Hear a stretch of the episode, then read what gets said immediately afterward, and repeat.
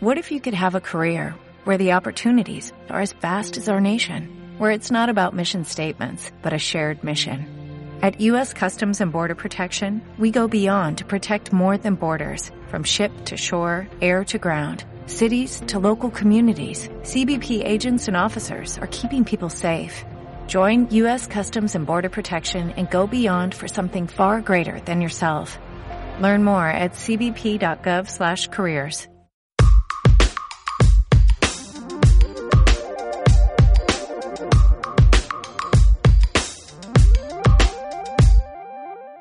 Amigos, bienvenidos al podcast de F1 Tornelo, una entrega que les vamos a hacer después de cada Gran Premio de Fórmula 1 en lo que resta de esta temporada 2019, junto con Enrico Tornelo, con quien vamos a tener por ahora la dura tarea de analizar qué está pasando con la Fórmula 1, por qué gana siempre Mercedes, por qué los otros equipos no se pueden acercar y tantas cosas más de los reglamentos, de los nuevos y jóvenes pilotos que tiene la categoría y otros hechos más que van a ir surgiendo espontáneamente. Enrico, ¿cómo estás? ¿Qué tal, Fer? ¿Cómo estás? Un placer de poder sumarnos a este nuevo podcast. Y sí, qué carrerita que nos elegimos para arrancar, ¿no? Un gran premio de Francia que la verdad eh, dejó muy poco, solamente dominio de Hamilton, dominio de Mercedes, pero también algunas cosas en cuanto a reglamento, eh, con algunas maniobras polémicas, ya veníamos de Canadá con lo de Sebastián Vettel y Ferrari, veníamos con protestas que se resolvieron recién en este fin de semana de Francia, y una muy buena maniobra en la última vuelta que me parece que fue lo, lo único rescatable de un Gran Premio de Francia, diría, para el olvido. En Paul Ricard, una pista que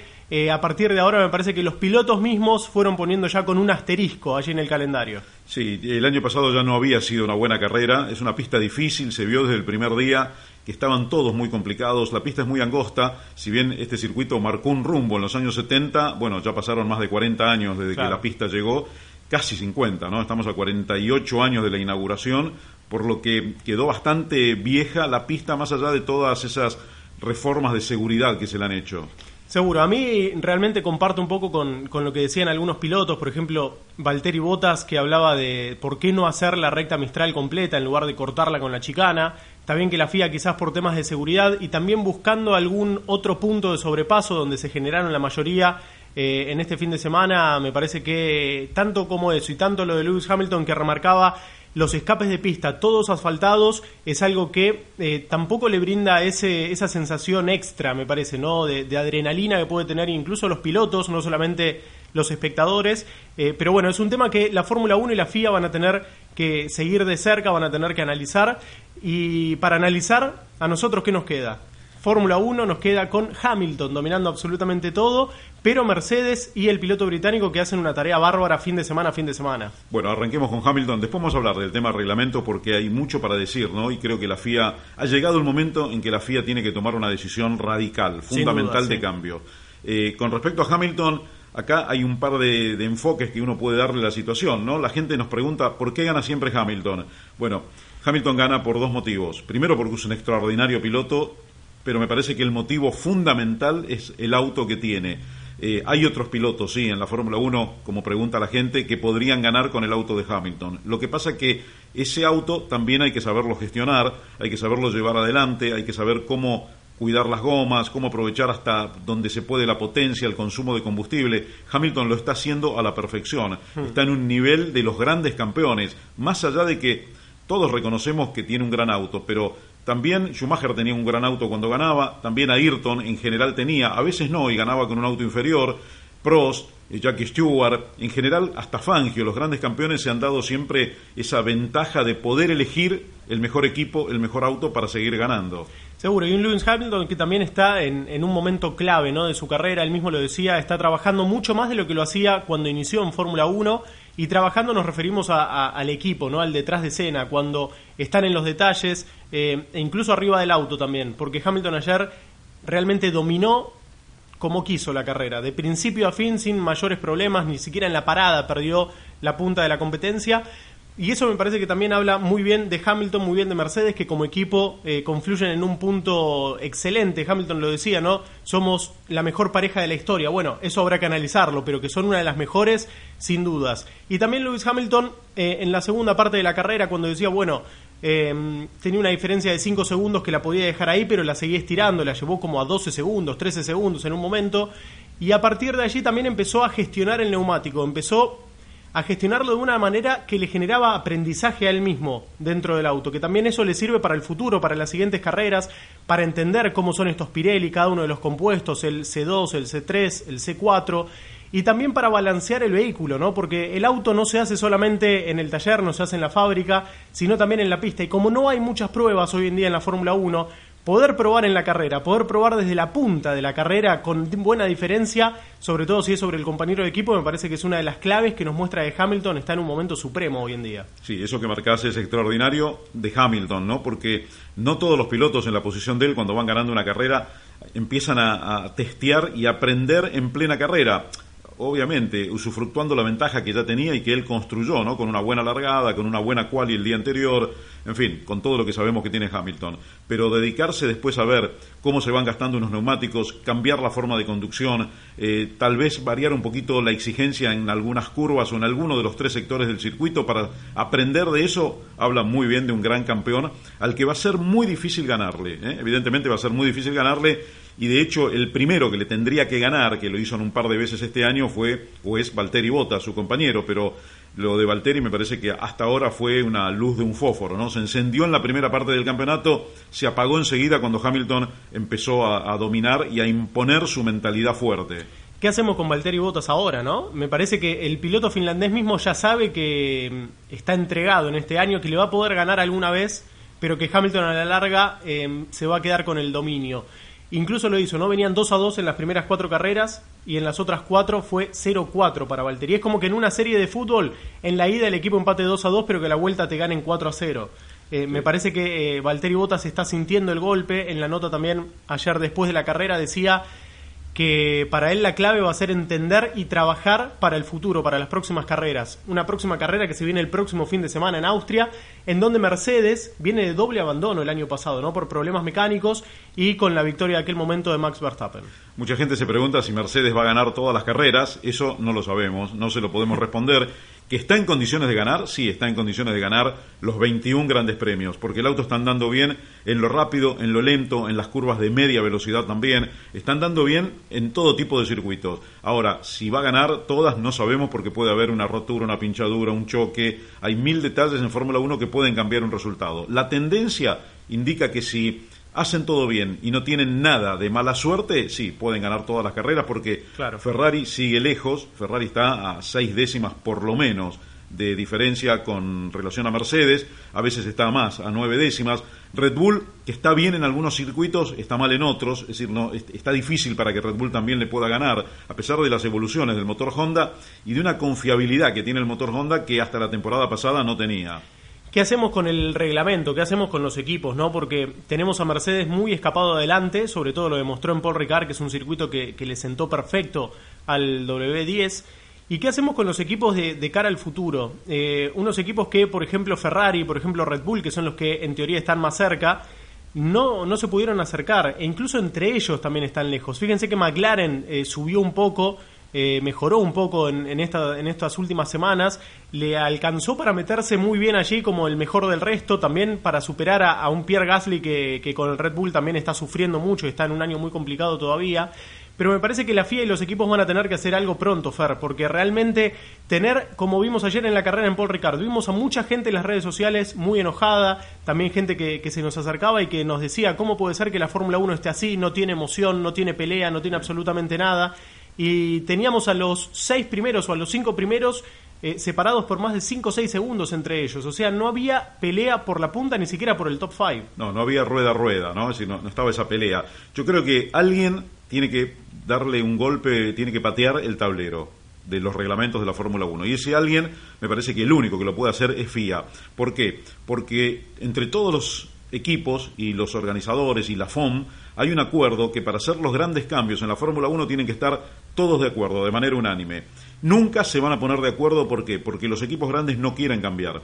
Los equipos grandes como Mercedes y Ferrari también hablo, ¿eh? porque a pesar de que Ferrari pierde con Mercedes, es uno de los dos equipos que no quiere cambios en la Fórmula 1, los demás sí, a partir de Red Bull para abajo, quieren cambiar. Entonces, ¿quién puede modificar esto más allá del acuerdo que hay? Es la FIA, es la entidad que dirige las reglas, los destinos, la parte deportiva y técnica de la Fórmula 1. Entonces, Sabemos que están trabajando, también la FON está trabajando, pero alguien va a tener que romper el esquema, este círculo vicioso, pegarle un buen puntapié al tablero que huele todo por el aire y volver a hacer las reglas de alguna manera que, bueno, sea conveniente para el espectáculo y principalmente para el público, no para los equipos. Si los equipos tienen que invertir, que inviertan. Si tienen que ahorrar, que ahorren en marketing, que lleven eh, algunos hospitality un poco menos eh, pomposos o, menos caros, ¿no? pero que en la pista se vea lo que la gente quiere ver, porque la gente en general, salvo un poquito en la previa con alguna imagen, no ve esos grandes sectores VIP que tienen los equipos. Ahora, ¿y se van a animar a hacer el cambio? Porque, por ejemplo, Mercedes tranquilamente puede decir lo que viene diciendo hasta ahora, ¿no? Nosotros estamos invirtiendo toda la plata que nosotros tenemos destinada para este programa y encima lo estamos haciendo todo bien, por eso es que estamos ganando. ¿Y por qué entonces tenemos que ceder? ¿Por, qué, ¿Por qué Ferrari tendría que eh, llegar a la pelea porque Mercedes se, eh, termina cediendo? Lo que pasa es que todos los ciclos se cumplen ¿no? y se terminan. Este de Mercedes lleva seis años con este. Seis años donde vienen arrasando. Lewis Hamilton ganó en estos seis años él solo más de la mitad de los grandes premios de la era híbrida. Después hay que contar los que ganó Rosberg y los que ganó Bottas y en definitiva sería más fácil contar los poquitos que ganaron otros equipos, ¿no? Algunos pocos de Red Bull, algunos pocos de Ferrari y nada más. Sebastián Vettel en las últimas horas dijo que Ferrari está mejor que en 2015 y 2016. Me suena a poco, ¿no? A conformarse con poco, porque venían de dos años muy buenos, sobre todo el último, donde Ferrari había sido el, uno, el, mejor auto en una parte del campeonato. Pero ese comentario de Vettel le faltaba decir que están peor que en 2017 y 2018, ¿no? Claro, mejor que 2015 y 2016, es decir, mejor que cuando éramos un verdadero desastre. Pero después habían mejorado y ahora se fueron otra vez para atrás realmente un problema muy grande que tiene la Fórmula 1 por delante, como también tiene otro inconveniente, que es el tema de los comisarios, el tema de las reglas y de las sanciones. Vimos muchísimo este fin de semana, no solamente en la Fórmula 1, sino también en la Fórmula 2, en la Fórmula 3, eh, donde quizás así, allí se justifica un poco más porque a los chicos hay que educarlos, ¿no? De abajo, para que justamente después no cometan esto en la Fórmula 1 y para que tengan entre comillas, una buena conducta dentro de la pista cuando lleguen a la máxima categoría. Pero esa gran maniobra que vimos, esa gran pelea entre Lando Norris, entre Daniel Ricciardo, Kimi Raikkonen y Nico Hulkenberg en la última vuelta, que trajo una doble sanción para Daniel Ricciardo que lo dejó sin puntos ni siquiera porque lo, relegó del séptimo al décimo primer lugar. Me parece que la gente también eh, se enoja mucho. Y no solamente la gente que lo ve por televisión, la gente que acude a los circuitos, sino también Lewis Hamilton. En las redes sociales, en Instagram, en las últimas horas, el piloto británico posteó justamente defendiendo a Daniel Richardo, que dijo, bueno, Richardo le dejó el espacio a Lando Norris para que entre, es por eso que también se va afuera. ¿Por qué la FIA sanciona de esta manera? Y creo que es la pregunta que nos estamos haciendo todos hoy en día. Bueno, yo creo que ahí hay que hacer un manual de procedimientos para los comisarios y explicarles muy bien, primero que sean siempre los mismos comisarios, estoy de acuerdo, y explicarles muy bien cómo se tiene que penalizar, ¿no? Porque es difícil penalizar si uno no se atiene exclusivamente y estrictamente al reglamento, pero también hay lugares, eh, hay que ver qué opina, cuál es el espíritu de la norma que se dicta. Entonces, si uno quiere ver carrera y pelea mano a mano, hay que copiar a categorías norteamericanas, donde a veces se van afuera de la pista pero vuelven ¿eh? y siguen peleando, para que no decaiga el espectáculo. Eh, ahora bien, si uno advierte que un piloto corta premeditadamente una chicana, corta la curva para salir adelante del otro, ese tiene que ser penalizado. Ahora, en el caso de ayer de Richardo, por ejemplo, como fue con Fettel dos semanas antes, me parece que son sanciones que si bien se atiene, por ejemplo, de Richardo a la estricta norma, que dice que se fue con las cuatro ruedas afuera, y lo dijimos en la transmisión, va a ser penalizado, pero el criterio tal vez debería ser que era una lucha franca, abierta, leal entre cuatro autos que venían allí, Norris, Richardo, eh, Kimi Raikkonen, Hulkenberg, y tratar de no penalizar por eso. Si se fue afuera, se fue afuera, pero no lo hizo a propósito. Eh, Kimi Raikkonen también se fue afuera con las cuatro ruedas. Eh, fue imperceptible. En la curva a la derecha, él pone el auto, cruza la curva, pero tampoco tuvo la intención de ganar terreno. ¿Cuánto pudo haber ganado? ¿Una milésima allí? Entonces, hay que dejarlos pelear, hay que saber cómo aplicar la norma escrita, las reglas, que no siempre son de la misma manera, o, es la aplicación de la misma manera. Yo recuerdo el caso en Austin hace unos años que lo penalizaron a Verstappen que venía luchando con Kimi Raikkonen, que había hecho una gran carrera y lo sacaron, lo echaron del podio por una penalidad, porque sí, es cierto, había cortado por adentro, pero no buscando ventaja. Estaban los autos puestos y venían a la par, eh, y yo creo que eso es lo que tienen que ver los comisarios, ¿no? Como en el caso de ayer de Daniel Richardo. Vamos con otra de Verstappen también. En México, recuerdan cuando Lewis Hamilton en la largada cortó la, la curva 2, pasó de la 1 a la 3 directamente por el césped. Verstappen después hacía lo mismo peleando con Vettel en carrera y a, Verstappen lo sancionaban, a Hamilton no. Los comisarios tienen que tener, eh, tienen que medir con la misma vara absolutamente todos los incidentes, pero también tienen que estar un poquito abiertos a ver cómo son las peleas en pista, porque si entre los primeros 10 no tenemos pelea, y la única batalla que se da es en los últimos minutos de la competencia, en la última vuelta, cuando encima también se termina dando porque Lando Norris venía con un vehículo, con un McLaren, que pobrecito Lando no podía más, el piloto británico, que viene haciendo una gran tarea, un gran papel en este año 2019, debut para él en Fórmula 1.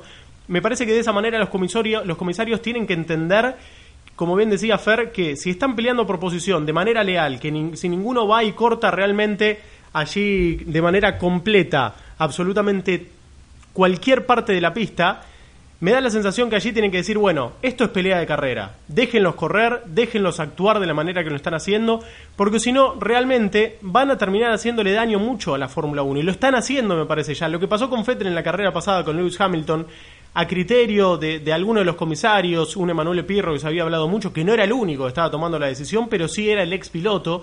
Me parece que tener un ex piloto de la era moderna también puede ayudar, puede de alguna manera digamos, eh, asistir ¿no? A, los comisarios que están con él. Un Mark Webber, por ejemplo, ¿eh? o un David Coulthard, pilotos que han corrido hasta hace poco tiempo. Un Jenson Button, ¿por qué Jenson también, Jenson sería muy indicado también, porque además es un tipo creíble, porque lo respetan, ¿no? Es decir, entonces hay que creer que la decisión que tome la persona que esté a cargo será la correcta. Para eso van a tener que tener una amplitud de mente todos, y este, hasta el público, porque el público tiene que confiar en quien tome la decisión. Si la toma un piloto que corrió hace 30 años, es más difícil que que la tome un piloto que corrió hasta hace dos temporadas. Seguro. Un Emanuele Pierro que hasta los 90, recién al principio de los 90, había disputado sus competencias, fue criticado después de Canadá y ahora sucedió lo mismo, después de la competencia en Francia.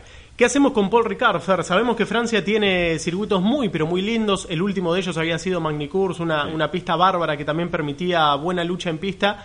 Y Paul Ricard, que a pesar de ser histórica, a pesar de, ser una pista rápida también, que tiene esa curva número 10 de Cines, que es muy, pero muy demandante, seguida por la 11, un doble curbón a la derecha, me parece que no, no permite enamorar a la Fórmula 1 ni al público. No, no, me parece que no está a la altura de los espectáculos que la Fórmula 1 tiene que eh, tener. Pero el problema en Francia es que es un país muy especial, ya vieron que estuvo casi una década sin, sin la categoría, eh, es un país con eh, políticas socialistas que no quieren ganar, gastar el dinero de los contribuyentes en carreras de Fórmula 1 y ahora que encontraron un circuito va a ser muy difícil cambiar a otro porque en, la, en las otras partes, en las otras provincias o estados de Francia, eh, seguramente va a haber objeciones para gastar el dinero público, así como lo hay en otros países, ¿no? Porque, eh, por ejemplo, en Estados Unidos, en Texas, precisamente en Austin, hay también mucha reticencia a seguir entregándole mucho dinero a la organización de la carrera de Fórmula 1 y Austin también es una de las mejores carreras del año. Entonces, eh, por eso creo que Chase Carey y la gente de FON están tratando de bajar el fee en algunos escenarios o en la mayoría para poder hacer más carreras tal vez ganar lo mismo, pero tener que trabajar un poquito más. Yo creo que hay que buscarle la vuelta. Francia es un país muy complejo para eso, respetable en sus decisiones, y por eso también, bueno, a veces se llega a un circuito que tal vez no sea el mejor. Antes de que terminemos el podcast, quiero hablar de los pilotos jóvenes, de, de los pilotos jóvenes y cómo pueden hacer para lucirse. Porque estábamos hablando de que Mercedes es superior, pero Mercedes tiene dos pilotos expertos y no tiene lugar para Ocon, por ejemplo. Claro. Ni creo que lo tenga el año próximo, ¿no? Porque como lo viene haciendo Botas, creo que le van a renovar el contrato. Yo creo que Botas ya firmó el contrato el año que viene con lo que hizo a principio de temporada y me parece que también eh, a esta altura demuestra ser un buen escudero para Hamilton y que le va a pelear, le, querrá pelear, pero que no sé hasta dónde va a poder. Así es, creo que, que Ocon, por lo menos en Mercedes, no va a tener más lugar que el que tiene ahora, piloto de reserva, por lo menos para la próxima temporada. Y así como hablo de Ocon, eh, quiero decir que algunos que, de los que ya están corriendo, como Verstappen, como Leclerc, como Lando Norris, Norris todavía tiene que hacer su experiencia, Leclerc la está haciendo, Verstappen ya la hizo, ¿eh? Verstappen de hecho ya ahora no se equivoca más como se equivocaba al principio. Qué maduro está Verstappen, ¿no? Muy maduro, muy maduro. 17 grandes premios consecutivos entre los cinco primeros, con victorias, con 8 o 9 podios, con, bueno, con todo lo que Verstappen le está entregando de manejo a la Fórmula 1. Digo, ¿cómo se destacan estos chicos si no tienen auto para ganar? Eh, se, destacan y hay que mirarlos especialmente, no como si fuera una competencia contra Mercedes, sino medirlos contra sus compañeros de equipo, contra equipos más o menos similares, y uno ve que Verstappen le está ganando de alguna manera siempre a alguna Ferrari, o a uno u a otro le gana, por distintas razones, a veces por errores de Ferrari, ¿no? Como lo que pasó técnicamente durante la quali este fin de semana que lo relegó a Sebastián Vettel, otras veces a Leclerc, pero Verstappen le está ganando siempre a alguna Ferrari. Eh, Leclerc, Leclerc le ganó varios parciales a su compañero de equipo, Sebastián Vettel. Lando Norris pelea de igual a igual, gana y pierde con Carlos Sainz, que es un muy buen piloto, eh, y de hecho los dos están sumando para McLaren, lo han llevado al cuarto lugar. Entonces, tenemos que ver cómo observar a esos pilotos, ya que no pueden ganar, por lo menos para ahora, para decir, wow, este sí es uno de los grandes pilotos del futuro, bueno, observarlos en la posición que tienen y tratar de, bueno, calificarlos de alguna manera con el equipamiento que tienen. Sumo a dos jóvenes también que son quizás los más complicados que se sumaron este año, ¿no? Alex Albon, que demostró estar muy bien también con muy buenos parciales, a pesar de que le queda mucho por aprender todavía. Eh, eh, hay veces que está perdiendo bastante con, con Daniel Viat, pero que eh, vienen peleando allí mano a mano muy parejos. Y George Russell, ¿no? El piloto de Williams que realmente cayó en el peor auto. Creo que si le daban el safety car a Russell iba a poder hacer más experiencia que con el Williams. le viene ganando seguido a Kubica. Perdió este fin de semana, pero en la mayoría del resto del año ha conseguido estar por delante y eso marca también el buen rendimiento. Un piloto muy, pero muy talentoso que esperemos más adelante pueda dar un salto a otro equipo o que mismo Williams pueda mejorar para, para poder demostrar todo su talento. Aprovechando los pilotos jóvenes, eh, en el hashtag podcast F1 Tornelo, invitamos a la gente a que eh, nos cuente cuál es su piloto joven favorito. Estos que han entrado a la Fórmula 1 en los últimos años o este último año, como Lando Norris, como Albon y como Russell, eh, ¿cuál es el favorito para ustedes? ¿Cuál es el que más le gusta? ¿Cuál cree que puede llegar a ser campeón amén del auto que tengan de aquí al futuro. Así que bueno, iniciamos ese contacto también en el hashtag podcast F1 Tornelo en las redes sociales, vía Twitter para leer sus mensajes. Y bueno, Fer, creo que hasta aquí vamos llegando con esta primera entrega que vamos a tener después de cada competencia de Fórmula 1. Así es, no todos los podcasts van a tener la misma duración, ¿no? A veces pasan más cosas, a veces pasan menos cosas. Yo creo que después de Canadá el podcast debería haber sido de 45 minutos, una hora. Aquí con unos 25 minutos estamos bien porque dominó ya lo dijimos, Mercedes con Lewis Hamilton. Eh, tal vez podríamos decir que Ferrari tiene que de una vez por todas eh, también patear su propio tablero, eh, barajar y dar de nuevo, como, dicen, como dice la gente comúnmente, y tratar de ver a ver qué puede hacer para llegar al equipo Mercedes. Recuerden que Ferrari tuvo una época de dominio a principios del milenio con Michael Schumacher y con todo el equipo técnico encabezado por Ross Brown, por Jean Todt, por Rory Bayer eh, un dominio excepcional. Bueno, es el dominio que tiene Mercedes ahora, es el dominio que tuvo McLaren en algún momento y es el dominio que tuvo Williams en otras épocas. Yo me cansé de transmitir victorias de Williams con Mansell, con Prost, con Hill y con Villeneuve en aquellos años 90. Entonces, no olvidarnos de que hay ciclos y que todos los ciclos terminan. El de Mercedes también va a terminar, pero por ahora eh, creo que nos deberíamos dedicar a disfrutarlo, así como hemos disfrutado todos aquellos, porque es talento puro del equipo y del piloto número uno y eh, carreras impecables que están haciendo en las que no permiten que haya pelea, pero bueno, por lo menos miremos la parte positiva. Un Lewis Hamilton que sumó 200 en 200 grandes premios, ¿no? Sumó puntos de los 237 que disputó, eh, prácticamente subió al podio en, en, casi la mitad, podríamos decir, y realmente hay que disfrutarlo, como bien decís, hay que admirar a estos grandes pilotos, hay que aprovechar también cuando hay pelea con Sebastian Vettel, como la hubo en Canadá, como la hubo el año pasado. Hay que, de alguna manera, poder admirar a estas grandes glorias que vamos a decir en un futuro de la Fórmula 1, porque todavía están corriendo pero pronto cuando se retiren, cuando ya hayan pasado un par de años, vamos a mirar hacia atrás y vamos a decir, ¿se acuerdan cuando corrían Hamilton contra Vettel, cuando se metía también en la pelea Verstappen, que todavía lo vamos a tener dentro de por varios años en la Fórmula 1 y con tantos pilotos que han ido pasando, pero estos últimos, junto con Fernando Alonso también, a quien no hay que, que olvidarse, ya retirado en la última temporada, me parece que son los grandes tres de estos últimos 10 o 15 años que tuvo la Fórmula 1 y Lewis Hamilton realmente pica en punta para ser el mejor de todos ellos. Bueno, vamos cerrando. Me encantó el homenaje a Jackie Stewart que le hicieron. Sí, espectacular. ¿eh? Sí, todos con, la gorra de Jackie Stewart. No se le esperaba Jackie. No, no se le esperaba. Lo hicieron muy bien y todos. ¿eh? Estaban Jan Todd, Chase Carey, la mayoría de los pilotos, salvo algunos poquitos que por contrato tal vez no lo puedan usar, pero el 98% de la Fórmula 1 le festejó el cumpleaños a un grande como Jackie Stewart de una manera muy pero muy linda allí en la pista. La previa fue más lindo, fue más linda que el Gran Premio, ¿no? Porque también giró el Renault RS10 con Jean-Pierre Rawil, aquel que ganó en 1979 en Dijon.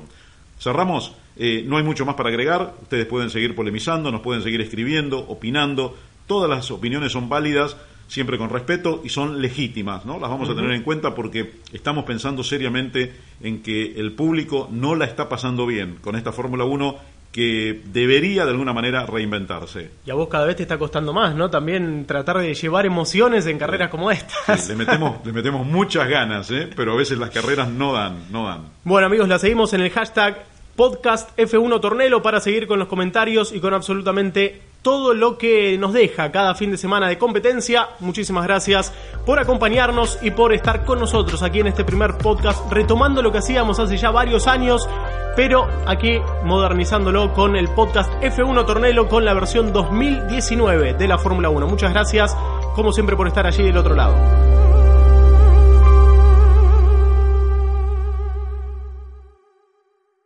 Como nuevo cliente de Western Union, puedes disfrutar de una tarifa de envío de 0 dólares en tu primera transferencia internacional de dinero en línea. Envía dinero a los tuyos en casa de manera rápida, fácil y conveniente. Visita westernunion.com o descarga nuestra app hoy mismo y tu primera tarifa de envío corre por nuestra cuenta. Aplican ganancias por cambio de moneda. No disponible para tarjetas de crédito y envíos a Cuba. Servicios proporcionados por Western Union Financial Services Inc. NMLS 906983 o Western Union International Services LLS NMLS 9069 85